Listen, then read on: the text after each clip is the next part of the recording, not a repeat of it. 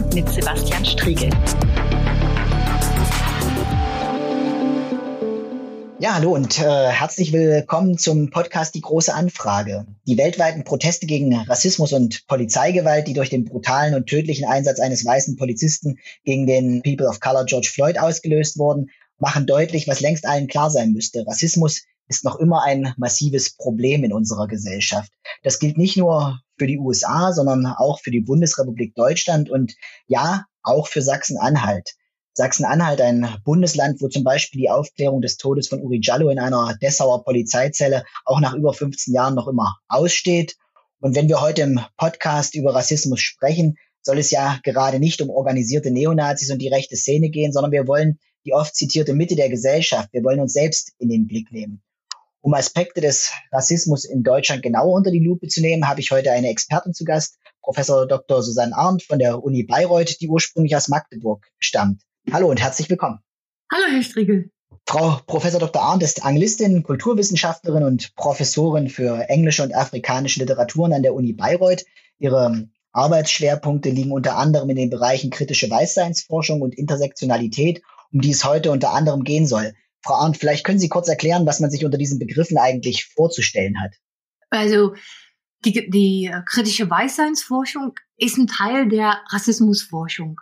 Und zwar hat sich die Rassismusforschung zunächst sehr stark damit beschäftigt, was macht Rassismus eigentlich mit Schwarzen, mit People of Color.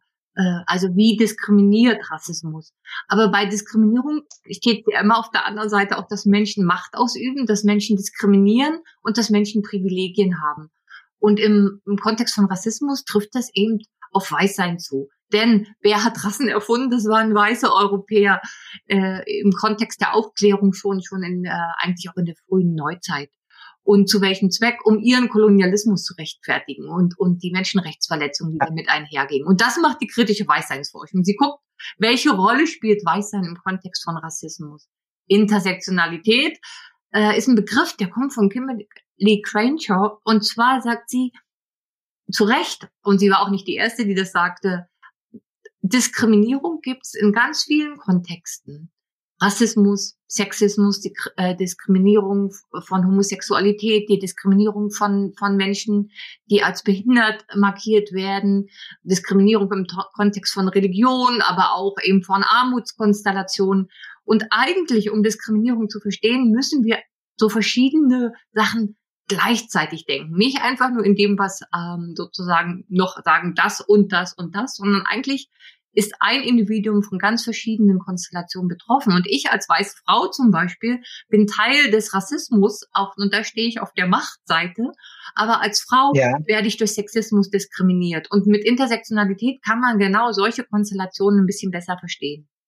Vielen Dank. Ich glaube, darauf werden wir im Laufe unseres Gesprächs nochmal zurückkommen, aber vielleicht jetzt äh, zunächst mal in den aktuellen Debattenstrang.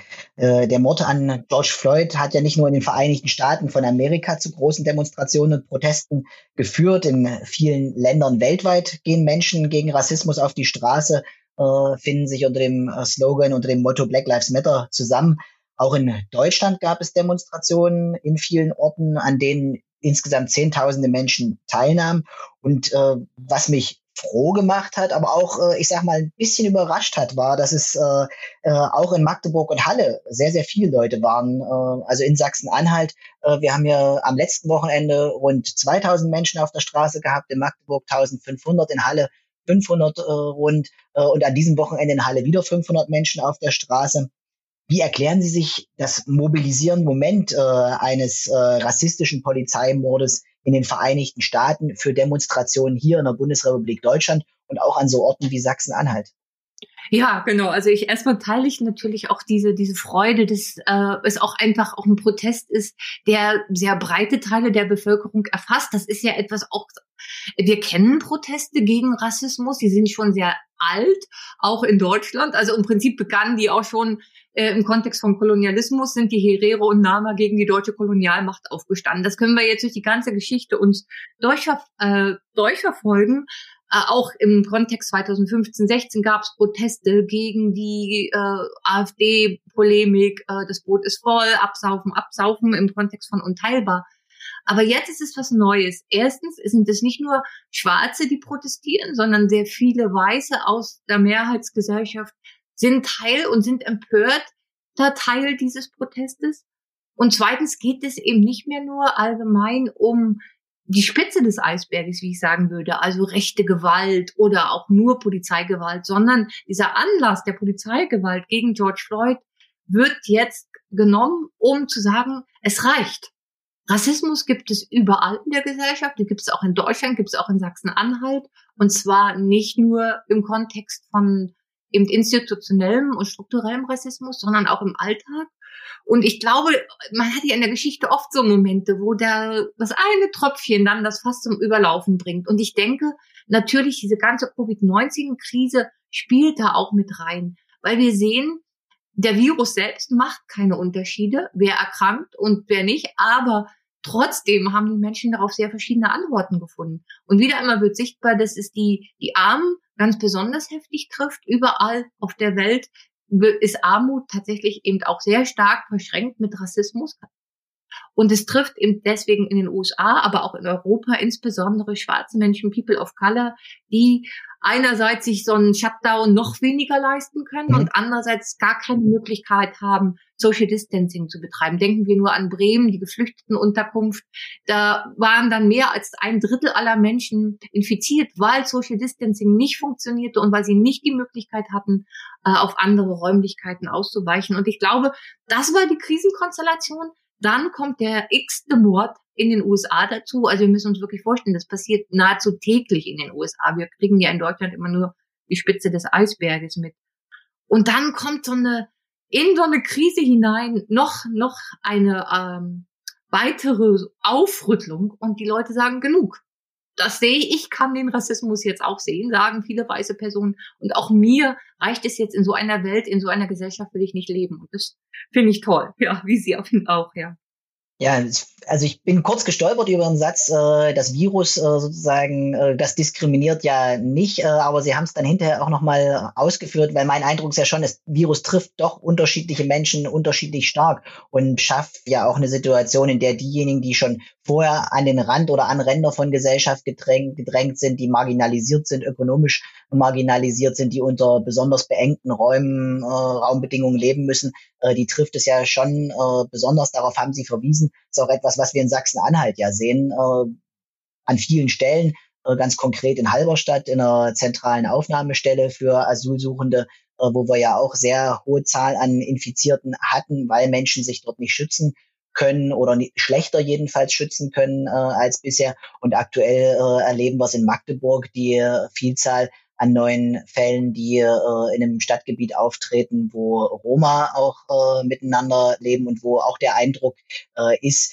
äh, dass die sozialen Bedingungen mit dazu beitragen, äh, dass das Virus dort leichteres Spiel hat und damit letztlich auch gesellschaftliche Verhältnisse eben nicht wirkungslos sind, sondern konkrete Folgerungen haben. Ja. Nun sitzen wir hier an äh, unterschiedlichen Stellen in Bayreuth und in Halle und unterhalten uns als zwei weiße Deutsche über Rassismus. Äh, Sie haben schon äh, darauf verwiesen, dass unter dem Stichwort von Intersektionalität äh, Diskriminierungserfahrung unterschiedliche Dimensionen äh, haben können, dass Männer und Frauen unterschiedlich davon äh, betroffen sind, dass äh, Schwarze und Weiße unterschiedlich davon betroffen sind. Aber was würden Sie entgegnen, wenn jemand sagt, ich finde es nicht äh, passend, dass zwei weiße Deutsche äh, das Thema Rassismus untereinander besprechen? Haben wir eine Legitimation als weiße Deutsche über Rassismus miteinander zu diskutieren oder braucht es nicht eigentlich in jeder Unterhaltung über Rassismus auch die Perspektive der Betroffenen?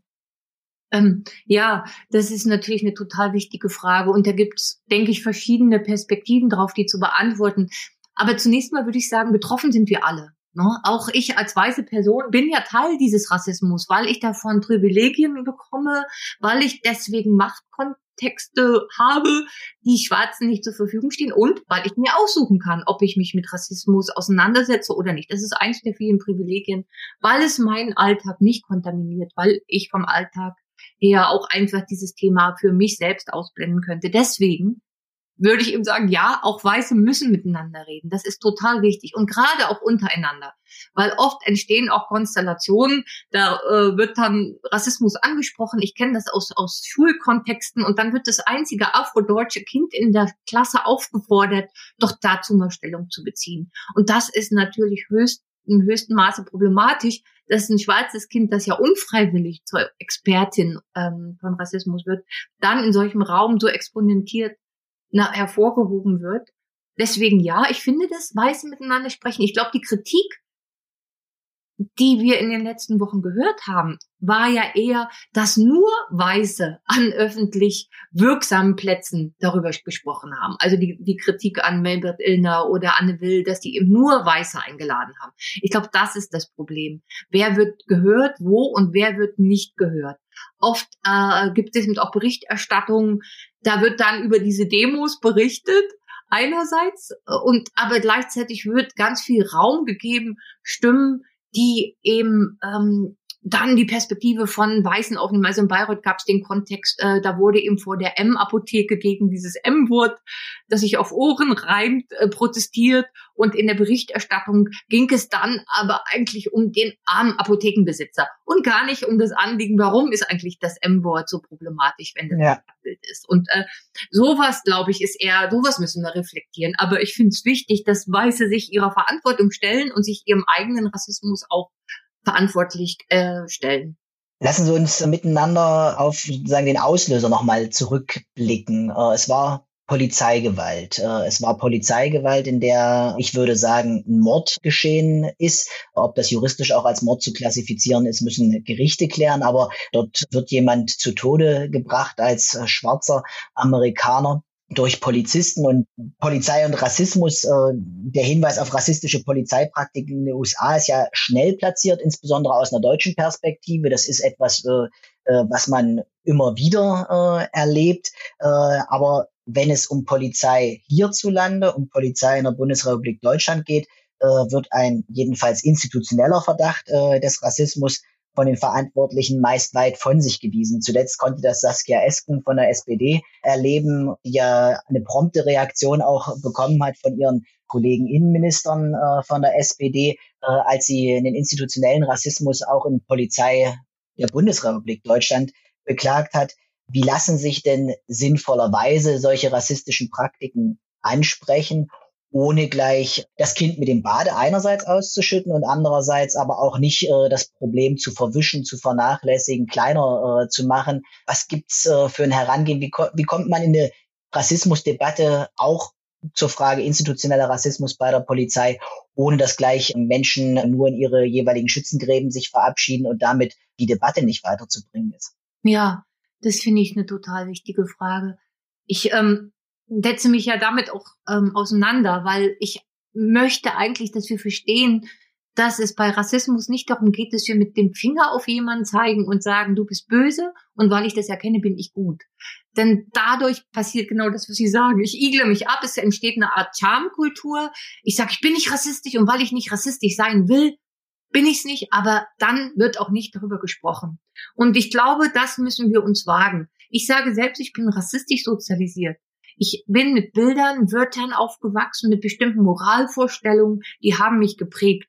Und das sozusagen kann ich nicht einfach nur dadurch ablegen, dass ich mich dafür schäme, sondern dass ich das thematisiere und mir das eingestehe. Und das trifft auf Individuen genauso zu wie auf staatliche Institutionen und Strukturen. Wir äh, müssen vieles, was passiert, eben auch in dieser Ganzheitlichkeit erkennen und begreifen und nicht immer nur als Ausnahmen äh, abtun. Also wenn wir an die NSU-Mordserie denken, wie lange wurde in die falsche Richtung ermittelt? Wie lange wurden die Angehörigen der Getöteten äh, verdächtigt und vernommen? Es wurde von Dönermorden gesprochen. Die Polizei hat das nicht nur verschleppt, es gab ja dann auch sehr dubiose Umstände, dass äh, die wichtigsten äh, Ermittlungsakten plötzlich gestohlen wurden auf einem Rastplatz. Das heißt, da kann man doch noch, das kann man nehmen und als Einstieg nehmen. Warum konnte das passieren?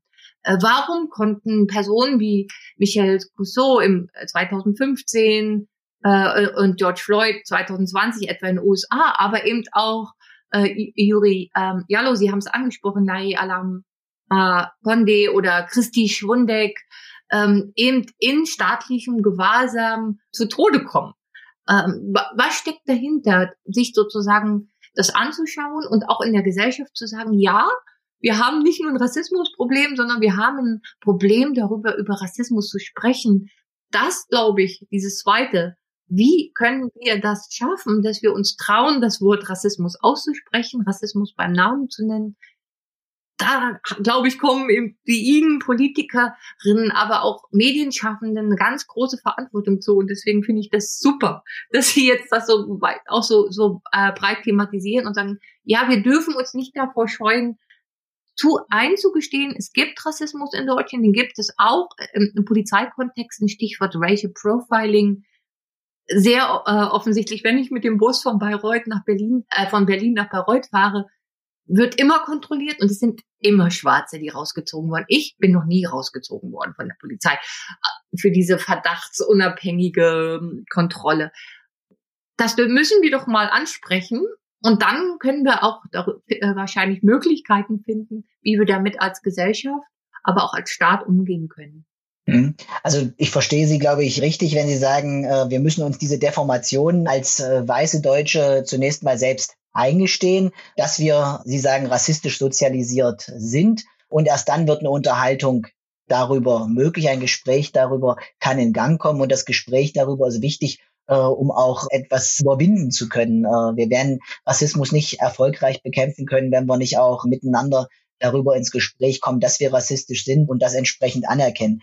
Ähm, meine Sorge ist dabei äh, immer ein Stück, wenn ich mit Polizistinnen und Polizisten äh, zu tun habe, wird das sehr frühzeitig äh, zurückgewiesen nach dem Motto, man handle professionell, man habe äh, sozusagen keine entsprechenden äh, rassistischen Hintergedanken. Gleichzeitig erlebe ich aber genau eine solche Polizeipraxis, die einen Racial Profiling kennt, äh, das dann begründet wird mit Erfahrungswerten, äh, die man habe, die eigentlich letztlich auch rassistische Strukturen mit äh, abbilden und dann dazu führen, dass bestimmte gesellschaftliche Gruppen, äh, People of Color beispielsweise, eben herausgezogen werden. Und ich erlebe leider viel zu oft, dass es zu einem Gespräch nicht kommt, äh, das anerkennt, Polizei ist ein Spiegelbild von Gesellschaft und wenn in Gesellschaft es Rassismus gibt, dass es den dann auch in Polizei geben muss, vielleicht sogar verstärkt, weil polizeiliches Handeln natürlich immer auch Herrschaftsverhältnisse impliziert. Mhm. Äh, ohne Herrschaft ist Polizei nicht denkbar. Polizei ist natürlich auch ein, ein Ordnungsfaktor, da wird Macht ausgeübt bis hin zur Ausübung staatlich legitimierter Gewalt. Äh, und insofern ist, glaube ich, auch eigentlich klar, dass wenn in der Gesellschaft Rassismus vorhanden ist, dass er sich dann in Strukturen wie beispielsweise von Polizei in besonderer Weise und äh, besonders herausgehoben zeigen muss. Ja, da würde ich Ihnen absolut zustimmen. Ähm, also wenn wir uns nochmal den, den Traum von Martin Luther King an, anschauen, wohl eine der berühmtesten Reden gegen Rassismus, I have a dream. Und am Ende seiner Rede sagt er, definiert er, wann sein Traum erfüllt sein wird. Und er sagt, ich, mein Traum wird erfüllt sein, wenn die rassistische Polizeigewalt gegen Schwarze ein Ende findet. Das fand ich jetzt nochmal sehr interessant, das zu lesen, um das auch zu verstehen. Genau, was Sie sagen. Natürlich äh, dringt Rassismus bis in jede Pore der Gesellschaft ein. Es macht etwas mit Menschen und es macht was mit Institutionen. Also es ist ja völlig unsinnig anzunehmen, dass es da wie so eine Art Schutzwall um die Polizei äh, gibt, äh, dass alle so Polizistinnen von solchen Vorstellungen nicht betroffen sind. Aber natürlich wie in jeder anderen Berufsgruppe oder Konstellation gibt es Menschen, die dagegen protestieren, die dagegen aufstehen, die sich damit auseinandersetzen, die mal ein Buch lesen, um zu verstehen, wie Rassismus funktioniert. Und es gibt welche, die sagen, ich bin auf jeden Fall gegen Rassismus, aber dann nicht weiter schauen, was macht das eigentlich trotzdem mit ihnen, auch wenn sie dagegen sein wollen. Und dann gibt es natürlich Menschen, die auch eben bestimmte Vorstellungen vertreten, wie zum Beispiel, wenn, wir haben das ja angesprochen, dass jetzt ähm, verstärkt auch äh, Stadtgebiete betroffen sind, in denen Roma leben. Das kann man auf zwei verschiedene Weisen erzählen. Man kann es so erzählen, wie Sie es erzählt haben, nämlich dass äh, soziale Ungleichheitsverhältnisse dazu führen, dass manche Menschen sich schlechter schützen können. Es wird aber auch andersrum erzählt. Nämlich, die bringen den Virus zu uns, weil die so unsauber sind. Und da sind wir schon wieder mitten im Rassismus. Ne? Und ähm, das, das gibt es natürlich in, in jedem Berufszweig, dass man eine Ursache-Wirkung-Konstellation so oder so nehmen kann. Natürlich gibt es Straftäter unter People of Color, aber es gibt auch Straftäterinnen unter Weißen. Aber wenn eine Straftat von einer schwarzen Person begangen wird, dann steht die gleich für alle. Eine geflüchtete Person und es steht äh, sozusagen oft in den Medien, ein Geflüchteter hat ja. ein Glas gestohlen. Ne? Äh, wenn ansonsten ein Glas gestohlen wird, war das Max Müller. Und äh, dadurch entstehen natürlich auch schnell Eindrücke, ich muss das ja sozusagen so interpretieren, dass schwarze Gefährder sind. Aber da mein Appell natürlich an, an an die Polizei Schulungen helfen, Critical Whiteness Workshops, also äh, auch nochmal die eigene weiße Positioniertheit zu thematisieren innerhalb der Polizei, das finde ich eigentlich unerlässlich. Also Workshops und Weiterbildung gibt es ja in allen Berufsgruppen. Warum nicht die Polizei auch mal mit Bezug auf, wie gehe ich mit Rassismus in mir selbst und in meinen Institutionen um? Ja, ich meine, das würde bedeuten, auch viel, viel stärker in der Polizei Aus- und Fortbildung auch externe Perspektiven zuzulassen und zu sagen, Polizistinnen und Polizisten lernen nicht nur durch andere Polizistinnen und Polizisten, sondern sind auch bereit, Erfahrungen aus der Zivilgesellschaft beispielsweise in den Blick zu nehmen, zu schauen, was äh, können ihnen Menschen, also Community Leaders sagen, solche Außenperspektiven auch viel, viel stärker institutionell zu verankern. Ich glaube, das ist eine Herausforderung mit Blick auf tatsächlich alle Themengebiete, nicht nur auf Rassismus, aber da auch in ganz besonderer Weise, weil äh, jedenfalls die Polizei in Sachsen-Anhalt, anders als eine Polizei beispielsweise in Berlin, zunächst mal noch eine immer noch überwiegend männliche Institution mhm. ist äh, und sie ist eine nahezu ausschließlich weiße Institution. Die äh, Zahl der People of Color in der sachsen-anhaltischen Polizei dürfte maximal, maximal äh, zwei Hände voll sein. Mhm. Ähm, und das ist ein deutlicher Unterschied. Und es macht aber natürlich, oder ist als Ausgangspunkt für eine solche Debatte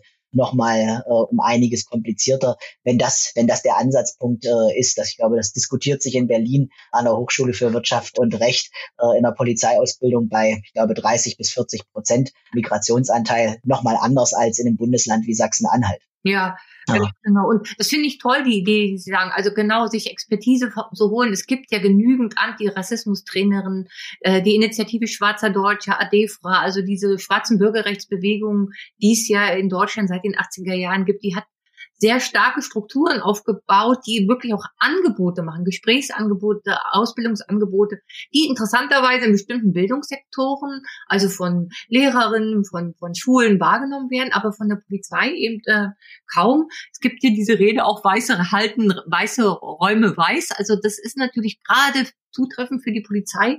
Ich bin auch gar nicht hoch motiviert als Person auf Color, mir das zuzutrauen, ne, in solchen weißen Apparat reinzugehen, weil mir ja selber auch da alltäglicher Rassismus begegnen könnte. Aber wenn dann so ein Zeichen ausgesandt wird, ja, wir reden über Rassismus, wir bilden unsere Leute aus.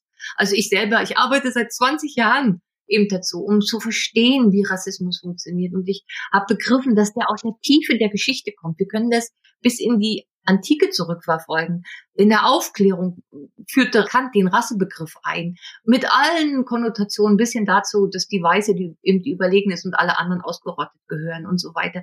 Das, das kommt ja nicht von gestern und das ist auch im Nationalsozialismus nicht aus dem Vakuum entstanden und es ist mit dem Nationalsozialismus nicht verschwunden. Und weil es so eine lange, lange, lange Geschichte hat, brauchen wir da wirklich eine intensive Arbeit, uns das anzuschauen und es reicht nicht aus zu sagen, es gibt's nicht bei uns, ja. Ja, also ich glaube, diese, diese Notwendigkeit, Rassismus zu verlernen, ist etwas, was äh, wir viel, viel stärker in Debatten einbringen müssen, weil Sie haben verwiesen auf diese wirklich lange Linie, in der das transportiert worden ist, in der Rassismus sich auch immer, immer weiterentwickelt hat und immer perfektionierter äh, wurde, der Mechanismus dieser, dieser Ausgrenzung. Äh, ich meine, meine schwarze Kollegin aus dem Schleswig-Holsteinischen Landtag und die dortige Vizepräsidentin ja. Aminata Touré und Robert Habeck haben das ja unlängst auch nochmal gesagt in einem Beitrag für die Taz. Äh, wir müssen Rassismus verlernen.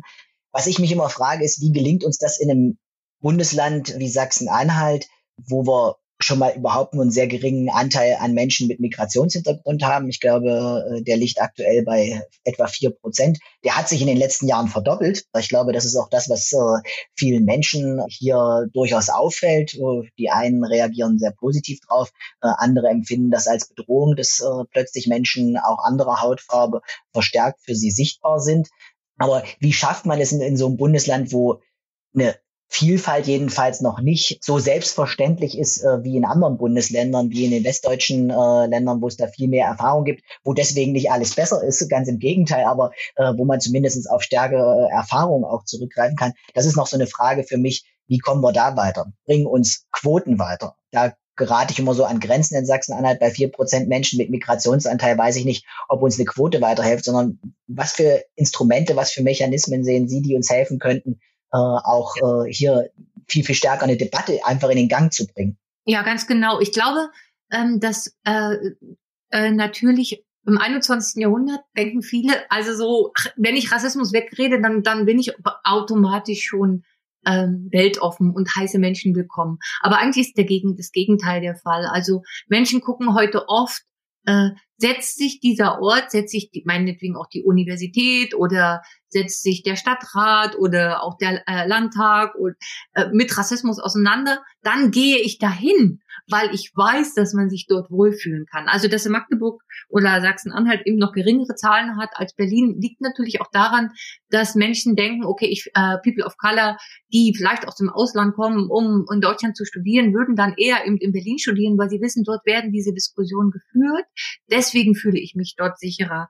Andererseits würde ich eben sagen, die Auseinandersetzung mit Rassismus bedarf eigentlich nicht des direkten Gegenübers äh, mit, mit People of Color, sondern der Rassismus ist ja immer da, wo Weißsein ist. Also wir sehen das an der 2015-16 sogenannten Flüchtlingskrise. Was war passiert? Die Zahlen hatten sich kurzzeitig verdreifacht. Wirklich, wie Sie sagen, sichtbar im, im Alltag war das eigentlich nicht, weil die Menschen in sogenannten Ankerzentren oder geflüchteten Unterkünften sich aufhielten und kaum sich in den Alltag mischten. Aber trotzdem gab es diesen Aufschrei. Ähm, und für mich war das eigentlich keine Flüchtlingskrise, denn eigentlich kamen die Geflüchteten aus Krisenregionen, an denen auch Deutschland letztlich auch Mitanteil hat. Aber Deutschland war nicht in der Krise. Wenn wir das jetzt mit der Corona-Krise vergleichen, wird es noch mal virulenter.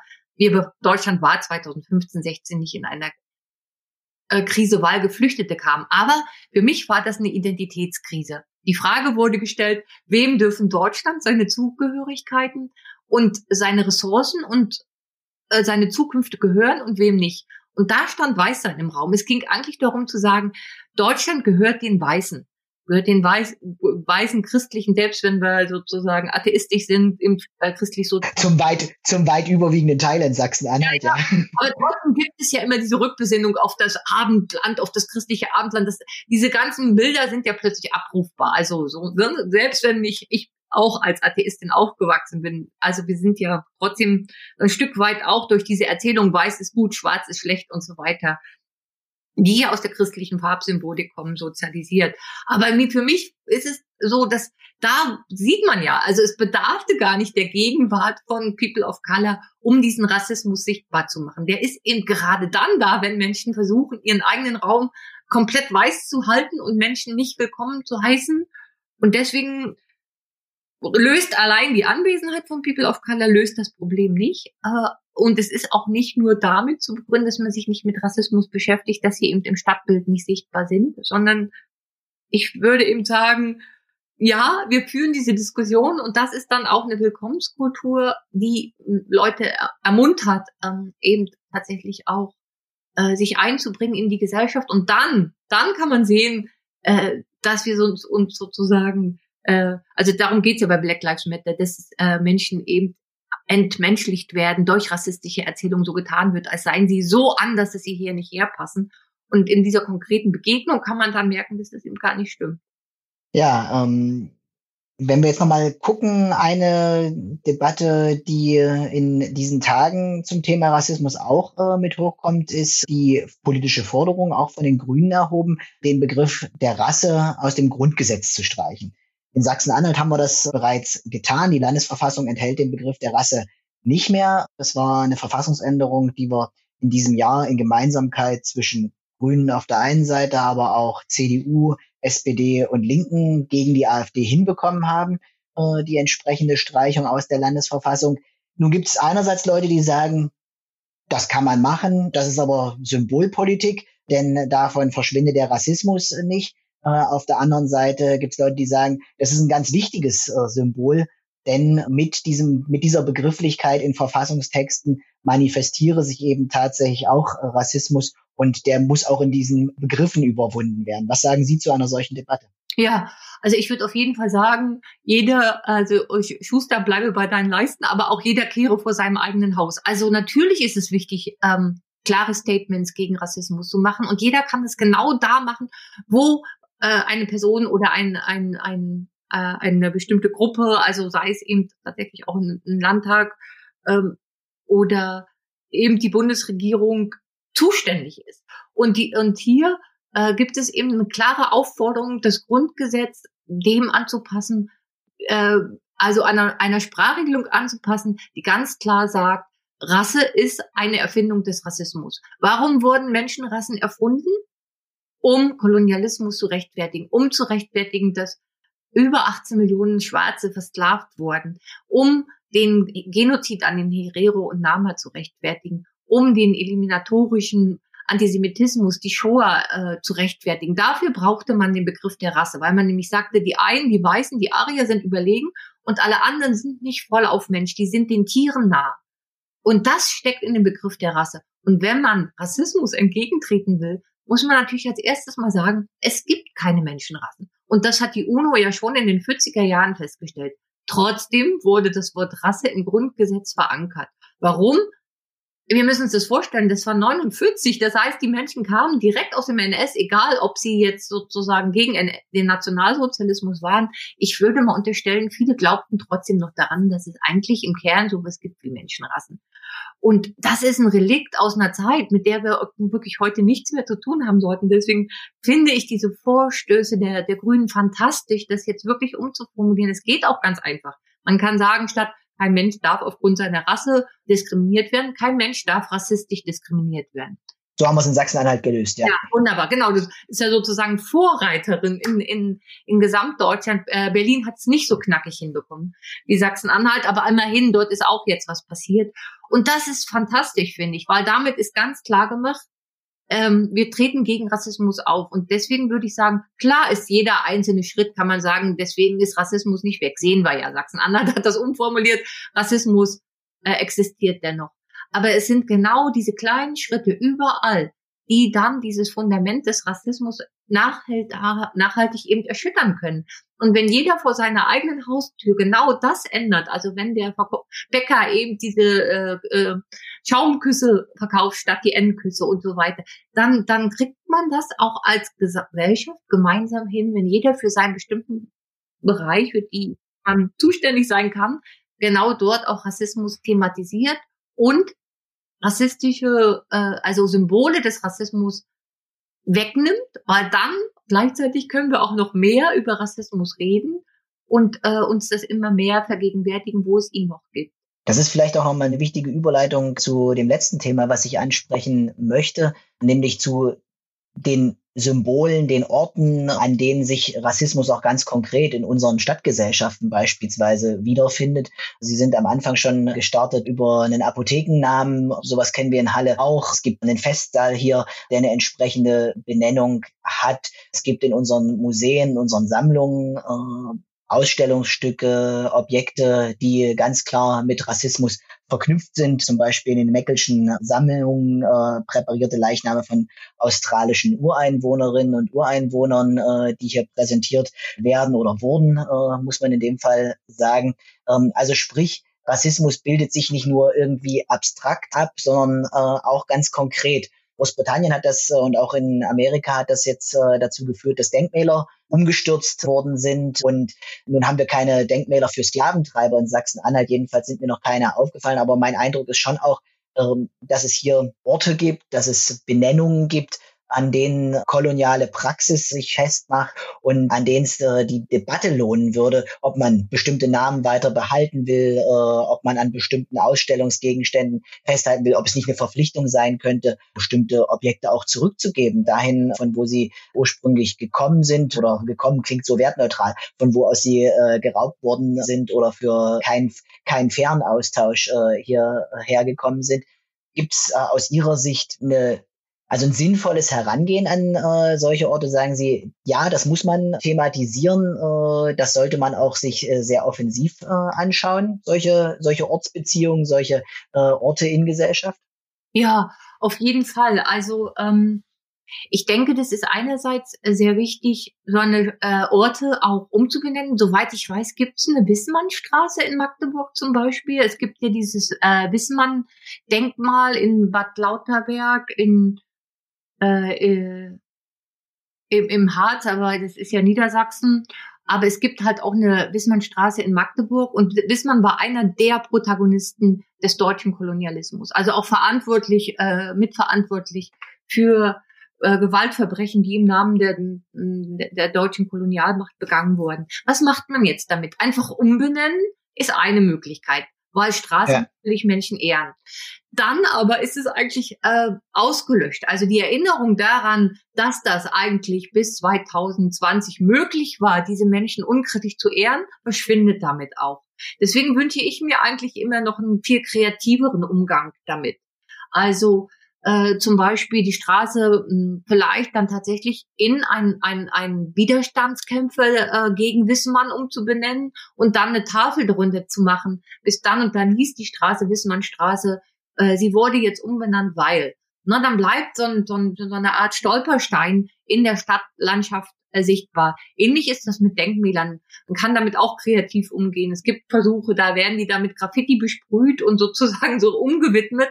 Kann man machen. Äh, es gab ja auch zur Zeit äh, damals in äh, in, äh, in der Sowjetunion dann auch wurden alle Stalin-Denkmäler äh, mal kurzzeitig abgerissen und auf irgendeinen Platz gepackt und dann erinnerte man, also dann äh, lagen die da, dann blieben die auch erhalten, aber eben in, in einer sozusagen kritischen oder gebrochenen Art und Weise. Ich finde, da sollte jeder, äh, jede Kommune einfach auch schauen, wie gehen wir mit dieser, mit dieser Erinnerung um, ohne das jetzt komplett äh, sozusagen unsichtbar zu machen. Für mich das schlimmste Beispiel, wenn ich noch anführen darf, ist in Berlin die, die Karl-Peters-Straße, der ja äh, sozusagen ähm, unter diesen Protagonisten des Kolonialismus der, der gewaltvollste war. Also er steht auch für Gewalt, ja. Vergewaltigung und so weiter. Und die Straßenname ist geblieben. Er ist jetzt nur einem anderen Karl Peters gewidmet da muss ich sagen, da fehlt mir jetzt jede Fantasie. Also warum man da, nicht eine bessere Lösung gefunden hat. Ja, also insofern würde ich Ihnen zustimmen. Ja, irgendwie muss man diese Orte äh, kritisch angehen, aber sie nur auszuradieren, ist nur ein halber Schritt für mich. Also sie, sie werben ausdrücklich für eine Erinnerung weiter, aber e, eben anders kontextualisiert und mit Informationen, die eben diese Geschichte, diese rassistische Geschichte, diese koloniale Geschichte auch weiterhin im Blick behält und nicht nur einfach mit einem, e, mit einem Ende der Erinnerung an solche genau. koloniale Geschichte. Ja, ja, ja. Ja, ich glaube, das ist ein wichtiger Punkt und ich glaube, das zeigt auch nochmal, da haben wir in Sachsen-Anhalt noch äh, eine Menge äh, Arbeit vor uns, weil mein Eindruck ist, von kolonialer Geschichte, von äh, Verstrickungen, die von hier, von Sachsen-Anhalt in Richtung der äh, ehemaligen Kolonien reichen. Äh, da ist überhaupt nur ein sehr geringes Bewusstsein bisher dafür da. Es gibt sehr wenige Menschen, die sich bisher damit überhaupt auseinandergesetzt haben und kritisch auseinandergesetzt haben. Und es wäre aber eine lohnende Auseinandersetzung, die, glaube ich, auch äh, unsere Debatten über Rassismus in diesem Land, in diesem Bundesland befruchten könnten. Und äh, insofern ist das vielleicht ein guter Schlusspunkt auch äh, für unser heutiges Gespräch, für unseren heutigen Podcast, genauer hinzuschauen und äh, Rassismus sichtbar zu machen, aber ihn nicht verschwinden zu lassen, indem man einfach die Schilder, die auf ihn äh, hinweisen, wegnimmt, äh, sondern indem man tatsächlich genauer hinschaut äh, und es auch neu kontextualisiert. Ich darf sehr herzlich danken, dass Susanne Amt äh, bei uns war, Professorin in Bayreuth. Vielen Dank, dass Sie sich die Zeit genommen haben. Ja, vielen Dank, Herr Strigge, für die Einladung zum Gespräch und für, für dieses Gespräch überhaupt. Hat mir sehr große Freude bereitet, dass wir darüber sprechen konnten. Vielen Dank. Die große Anfrage. Frage. Ein Podcast von und mit Sebastian Striegel.